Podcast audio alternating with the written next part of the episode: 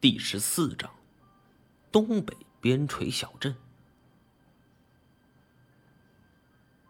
我店里那个象牙雕，是用非洲象的象牙雕刻的湖光山色，价值同样不可估量，一度被我捧为了镇店之宝。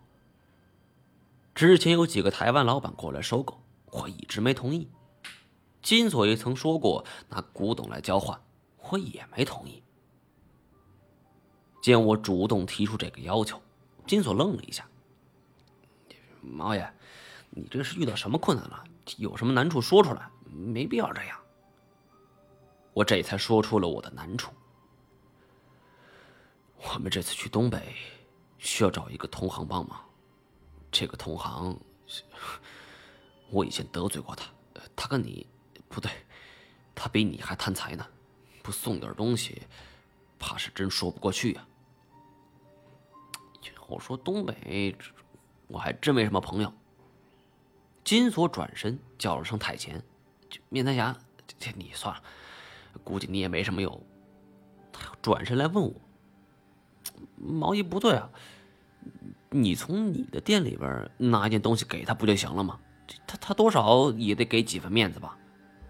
哪那么简单呢？那一次我掀了桌子。”你知道，在在江湖上可是大忌，而且这个人本事不在我之下，我能找到的他都能找到，我这儿东西估计没有能入他眼的。那行，那这样吧，咱们先去东北，时间紧迫，也不回云南了。回头我叫人把东西给邮了。对这种外行，不用用铜制的，高仿的就能搞定。不过你放心，绝对误不了你的事儿。金锁拍着胸脯保证。我笑了一下，反而问邢洛有什么打算。邢洛说他想回老家。我跟他解释，说徐友这个人是睚眦必报，是个小人，让他多加小心，有什么事儿就给我们打电话。邢洛点点头，我们才回到才盖村休息了一晚。第二天，我们一起到了成都之后，与邢洛分手，坐上了前往长春的飞机。在候机厅前，金锁是恋恋不舍，一步三回头的看着邢洛，我故意打趣儿：“不是吧，你小子来真的？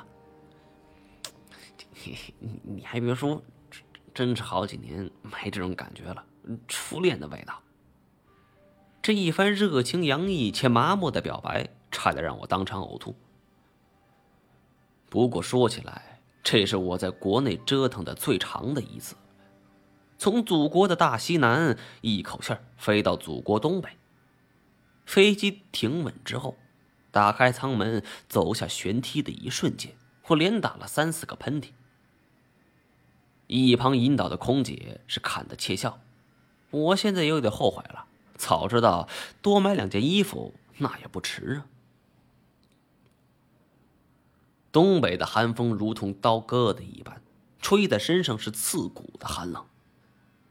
金锁站在我身后，说话的声音都已经开始打哆嗦了。快走，这这都都冻僵了。反倒是太前走路生风，看他身上就穿着一件毛衣，外边一件外套，却像是沐浴在三月的春风里，一点也不觉得寒冷。而我和金锁则是缩着脖子，缩着手，一步一步挪到了摆渡车上。从机场出来之后，我们第一件事就是去买了防寒的衣物，总算觉得暖和了一些。我们在长春乘坐火车，然后换成了汽车，花费了一些时日，到达了位于吉林省东北部的延边朝鲜族自治州。